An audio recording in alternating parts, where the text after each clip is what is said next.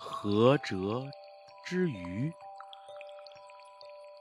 庄子家已经贫穷到揭不开锅的地步了，无奈之下，只好硬着头皮到监理河道的官吏家去借粮。监河侯见庄子登门求助，爽快地答应借粮。他说道：“呃，可以。”待我收到租税后，马上借你三百两银子。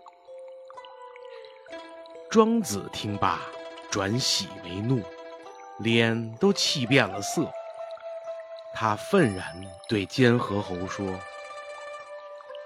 我昨天赶路到府上来时，半路忽听呼救声，环顾四周，不见人影。”再观察周围，原来是在干涸的车辙里躺着一条鲫鱼。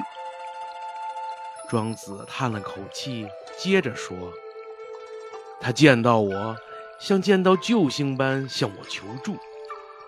据称，这条鲫鱼原住东海，不幸沦落车辙里，无力自拔，眼看快要干枯死了。”请求路人给点水，救救性命。监河侯听了庄周的话后，问他是否给了水救助鲫鱼。庄子白了一眼监河侯，冷冷说道：“我说可以，等我到南方，劝说吴王和越王。”请他们把西江的水引到你这儿来，把你接回东宫老家去吧。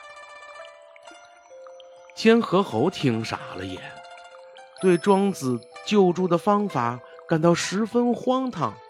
他说道：“嗯，那怎么行呢？”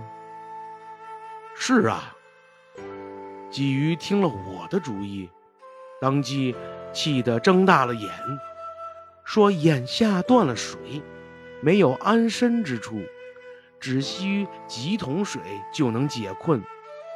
你说的所谓饮水，全是空话大话。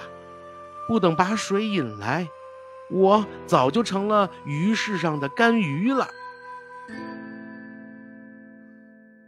这个寓言告诉我们：远水解不了近渴，这。是人们的常识。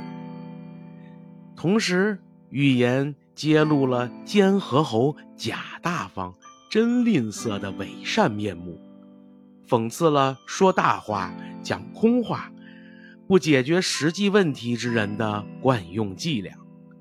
老实人的态度是少说空话，多办实事。